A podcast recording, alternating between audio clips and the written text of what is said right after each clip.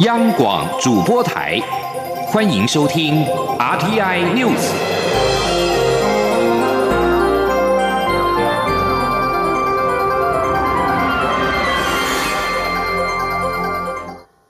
各位好，我是主播王玉伟，欢迎收听这节央广主播台提供给您的 RTI News。今天是二零二零年五月二十五号，新闻首先带您关注香港情势。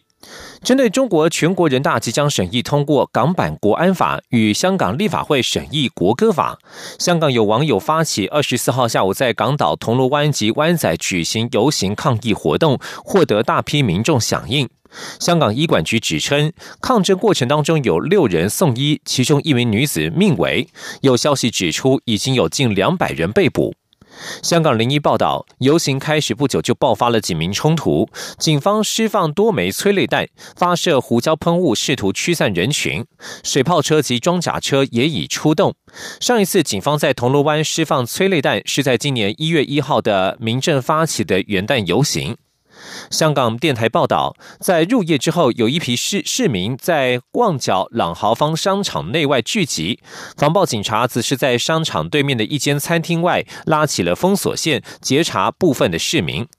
一名反对国安法的二十五岁示威者表示，人们可能只因为发表反对政府的言论就被定罪。而另外一名二十三岁的抗议者说，他很害怕，但还是站出来。除了和平、理性和非暴力的方式之外，看不出还有什么办法可以传递他们的资讯。香港去年爆发反送中运动之后，不少港人选择来台居留。随着中国全国人大将审议港版国安法授权案，一些港人因此看坏香港前景，更加积极来台寻求居留的可行方案。港人移居台湾的经验交流，脸书社团有关如何来台湾申请居留甚至移民的询问度大增。美联社、路透社以及英国广播公司 BBC 等多家外国媒体报道目前的香港情势。法新社报道，港人特别担忧的是，港版国安法可能包括允许中国国安人员在香港运作，并且打压反对中国统治者的异议人士。插播最新的消息，在刚才上午的六点三十二分，台湾地区发生了有感的地震。有关地震的详细进一步资讯，稍后会持续为您提供。继续将焦点转回到香港情势。香港民众上街抗议港版国安法，蔡英文总统表示，港版国安法严重威胁香港前途。此刻，所有民主阵营的伙伴都和香港人民站在一起。对于正在奋力捍卫香港核心价值的香港人民，台湾各界一直给予极大的关心与支持。蔡总统指出，香港的情势发展，政府始终高度关心、谨慎应应，以确保在双方交流过程当中，国家的安全和利益能够得到充分保障。依据《香港澳门关系条例》第六十条，香港情势一旦发生变化，可停止适用该条例一部分或全部。希望香港情势不至于走到这一步，也将密切关注后续发展，适时进行必要的应变措施。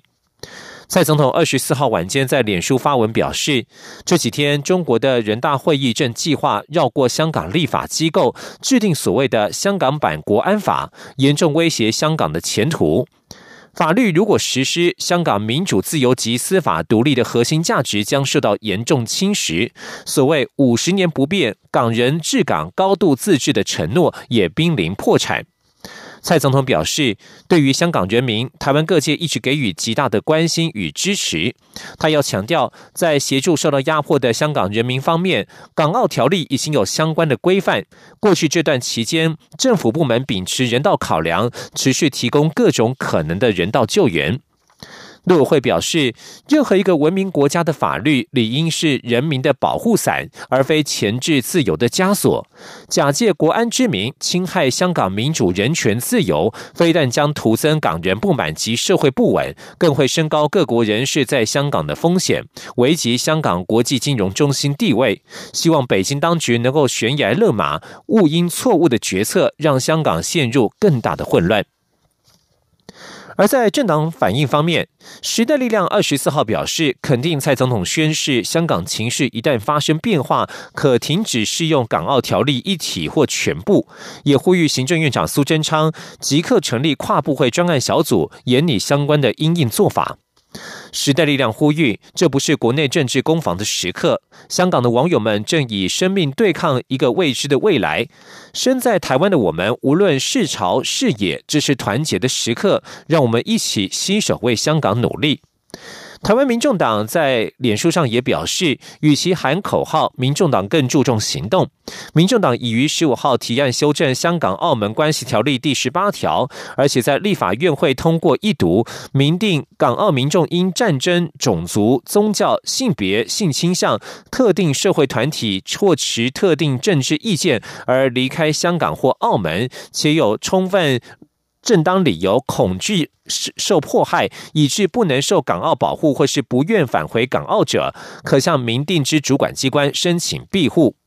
而国民党在二十四号晚间则是表示，始终支持香港地区保持有别于大陆地区的民主与自由，早日落实双普选，也呼吁政府对于在港的台湾同胞应尽量提供协助。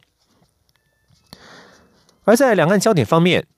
中国外交部长王毅二十四号再次提“一中”原则。我外交部二十四号晚间指出，台湾已经是公认的民主国家，前途只有台湾人民有权决定，国际上也只有台湾民选政府有权代表台湾人民，中国无权说三道四。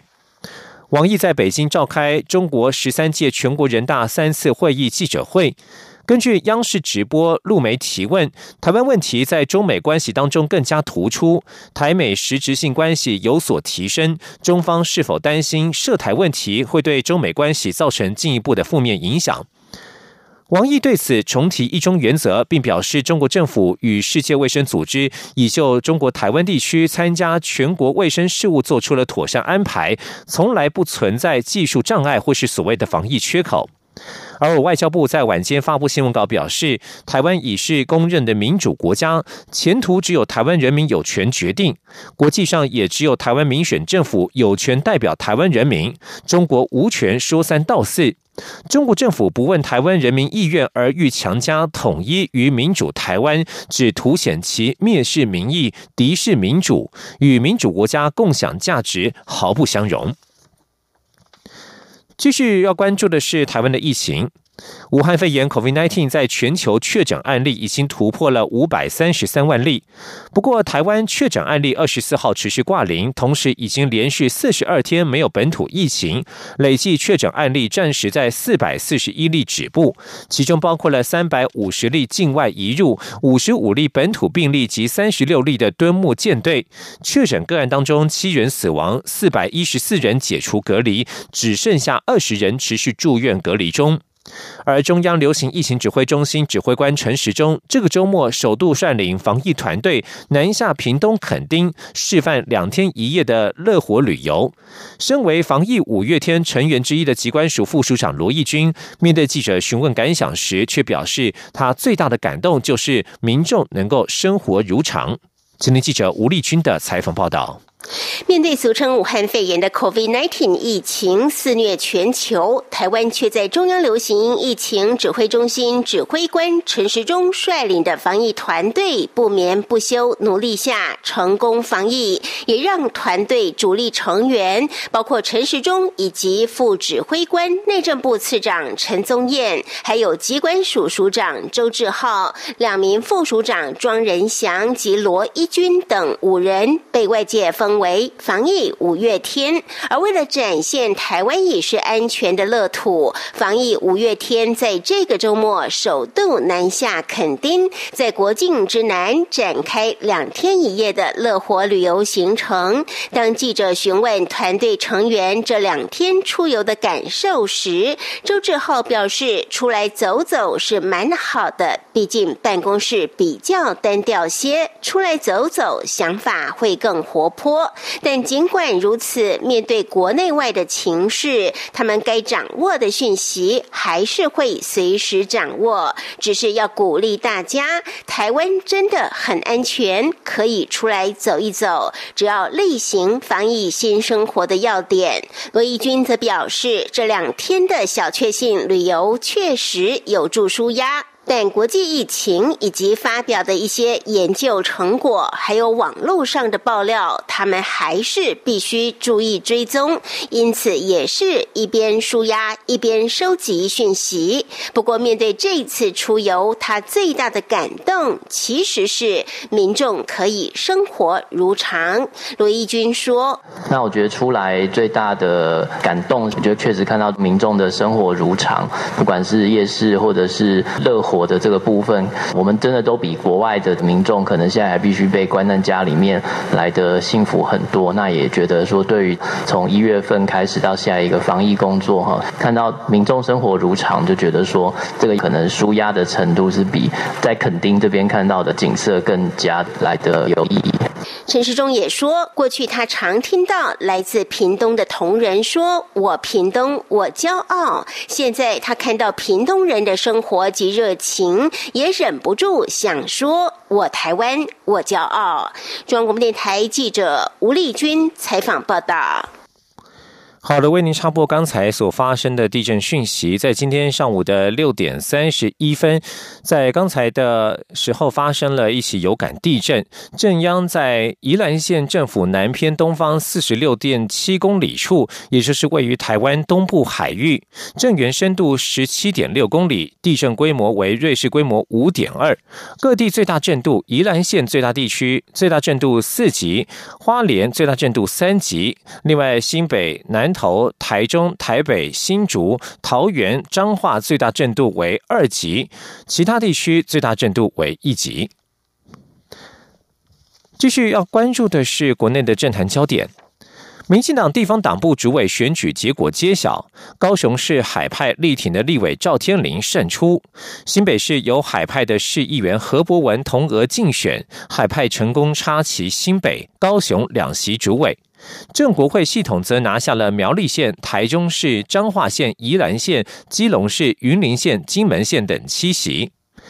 民进党二十四号进行县市党部主委等党职选举投票。民进党在二十四号晚间公布选举结果，共选出了二十一席党部主委、三百零二席全国党代表。由于部分县市主委选举牵动二零二零县市长布局以及派系版图竞争，这一次的角力格外激烈。其中最受瞩目的是民进党高雄市党部主委的改选，立委赵天麟及市议员高敏玲相争之下，赵天麟得票一路领先。傍晚脸书贴文谢票，感谢党员相挺，让他有机会承担重责。而高敏玲也恭喜赵天麟当选。至于台北市党部主委选举，由于先前前立委薛林与前台北市议员王孝伟两位候选人因为互控贿选并向党部检举，经协调未果，目前台北市党部主委选举暂停。党中央在昨天办理党职选举之后，台北市的部分将后续依照机制研议该如何处理。继续关注国际消息。英国政府发言人表示，英国正在谨慎关注美国对中国电信设备巨擘对华为实施的新制裁，评估可能带给英国网络何种冲击。发言人指出，英国网络的安全与抗压力至关重要。美国商务部十五号宣布修改出口规定，要求采用美国制造设备或依照美国软体与技术设计的海外晶片厂商，必须取得美方许可证才能够向华为供货。华为在电信设备以及智慧型手机市场的地位举足轻重，美国政府视为眼中钉，近年以构成国安威胁为由多管齐下围堵。另外，英国保守党议员、国会外交委员会主席图根哈特表示，在疫情引发危机之后，英国必须保护本国企业不被外国收购。他还表示，中国国有企业仰仗国家银行来打败竞争对手。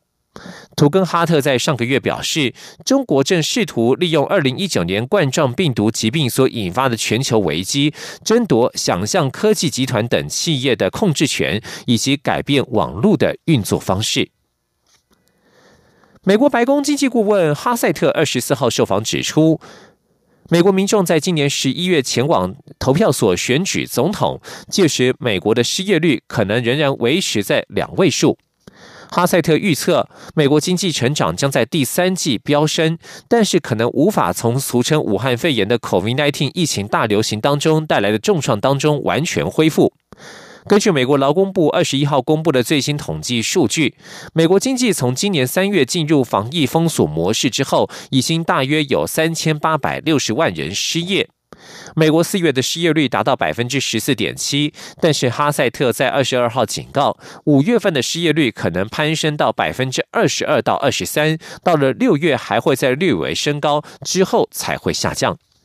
这里是中央广播电台。我是加医科医师许淑华。防疫期间，请配合邮差及快递业者的防疫事项。民众需要签收快递或者是挂号时，请先佩戴口罩，尽量以印章去签收，或者是自备签收笔，保持一公尺以上的社交距离，并且减少交谈。签收前后，请记得要清洁双手哦。若是居家隔离或者是检疫者，请主动告知，多使用线上付款，减少现金交易。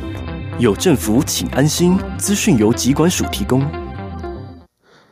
各位好，我是主播王玉伟，现在时间是上午的六点四十五分，欢迎继续收听新闻。艺文活动解禁，二十四号由国家交响乐团 NSO 音乐会在国家音乐厅试办。文化部长李永德表示，艺文活动全面恢复正常，需要符合两项条件，包括两周试办的情况以及国内外疫情未来发展，将综合考量之后，与中央流行疫情指挥中心讨论评估。NSO 两厅院与公共电视二十四号晚间合作举办的“公视加一起听音乐 ”NSO 沙发音乐厅管弦之音，原本规划是由网络直播，但是因为中央流行疫情指挥中心于二十二号同意文化部所提出的文化场馆艺文活动开放办理原则，并在国家级场馆先行试办，因此在昨天晚间的 NSO 音乐会开放两厅院会员取票入场观赏。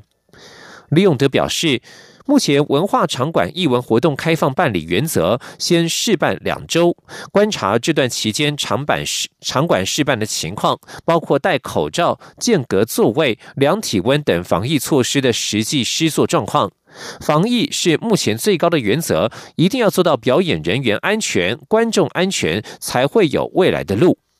而对于艺文活动何时能够全面恢复正常、开始售票，李永德指出，需要符合两项条件：第一，这两个礼拜观察期间试办情况非常良好；第二，国际跟国内的疫情发展符合这两个情况之后，将与疫情指挥中心讨论评估是否能够全面开放。而至于演艺人员的商业演出何时可以解禁，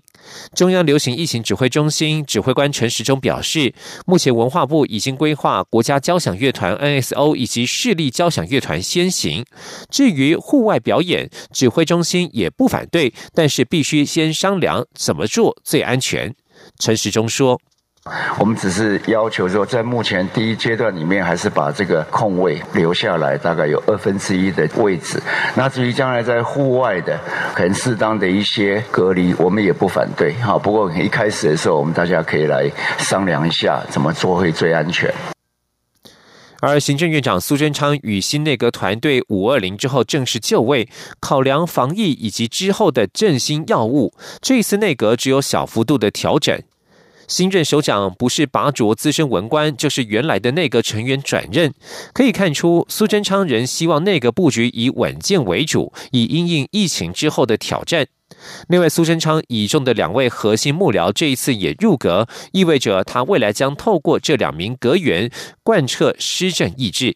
今天记者王维婷的专题采访报道。行政院长苏贞昌在五二零前完成内阁改组，但这次人事调整变化不大。除国发会、经管会、文化部、客委会、侨委会、科技部等首长异动之外，其余部会首长均留任。行政院秘书长李梦燕表示，内阁组成最主要延续接地气、会做事的团队特色，同时又可以重新整队后马上出发，为福国利民冲冲冲。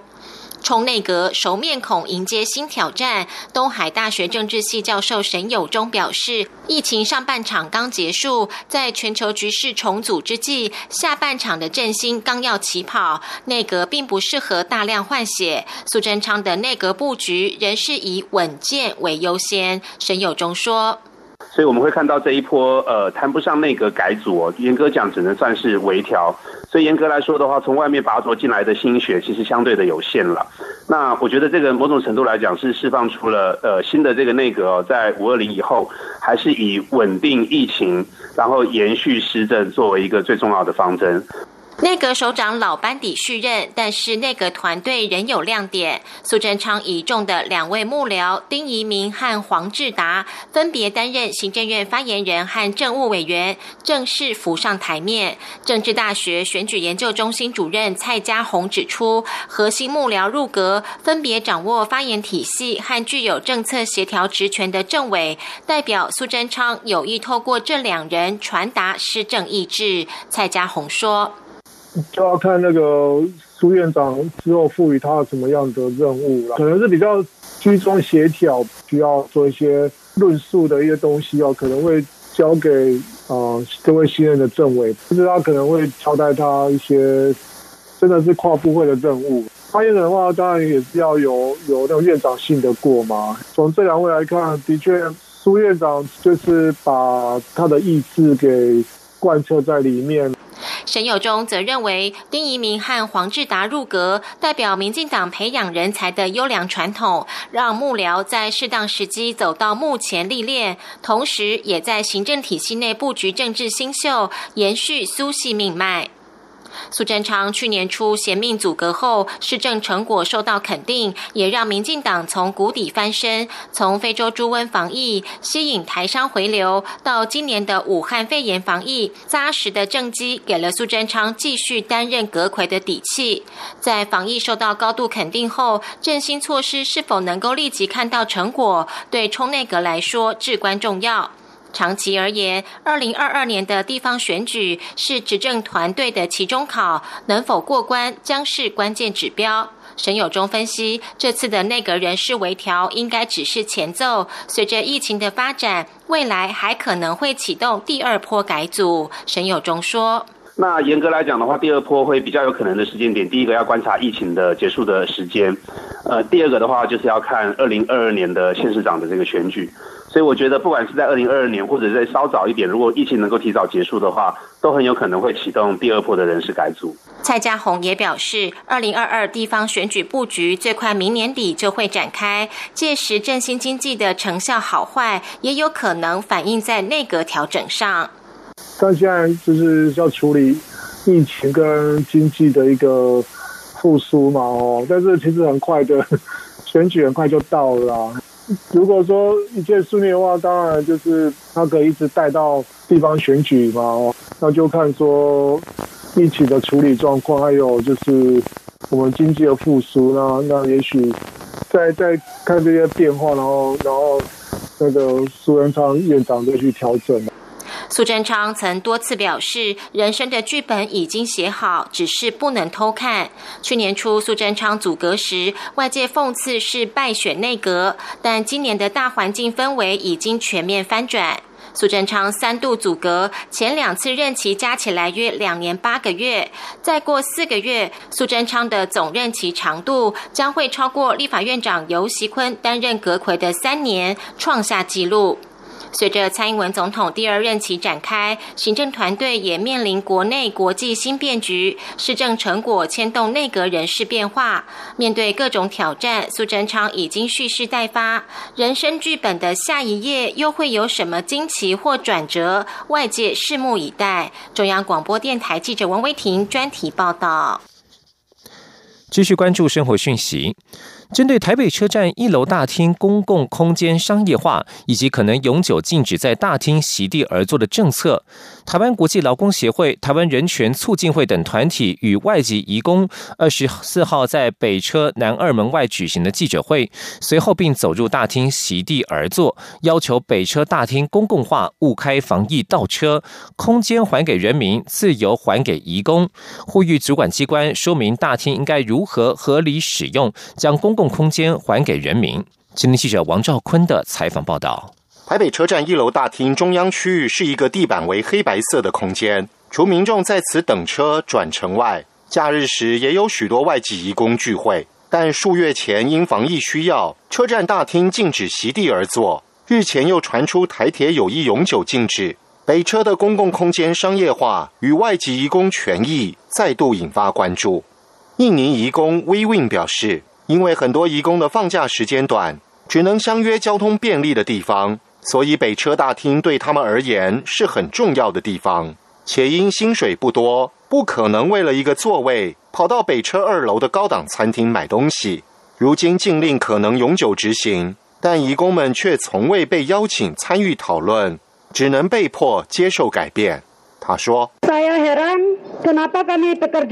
我很困惑，为什么义工总是被边缘化？本地人也需要空间可以坐，为什么我们总是被作为一个理由呢？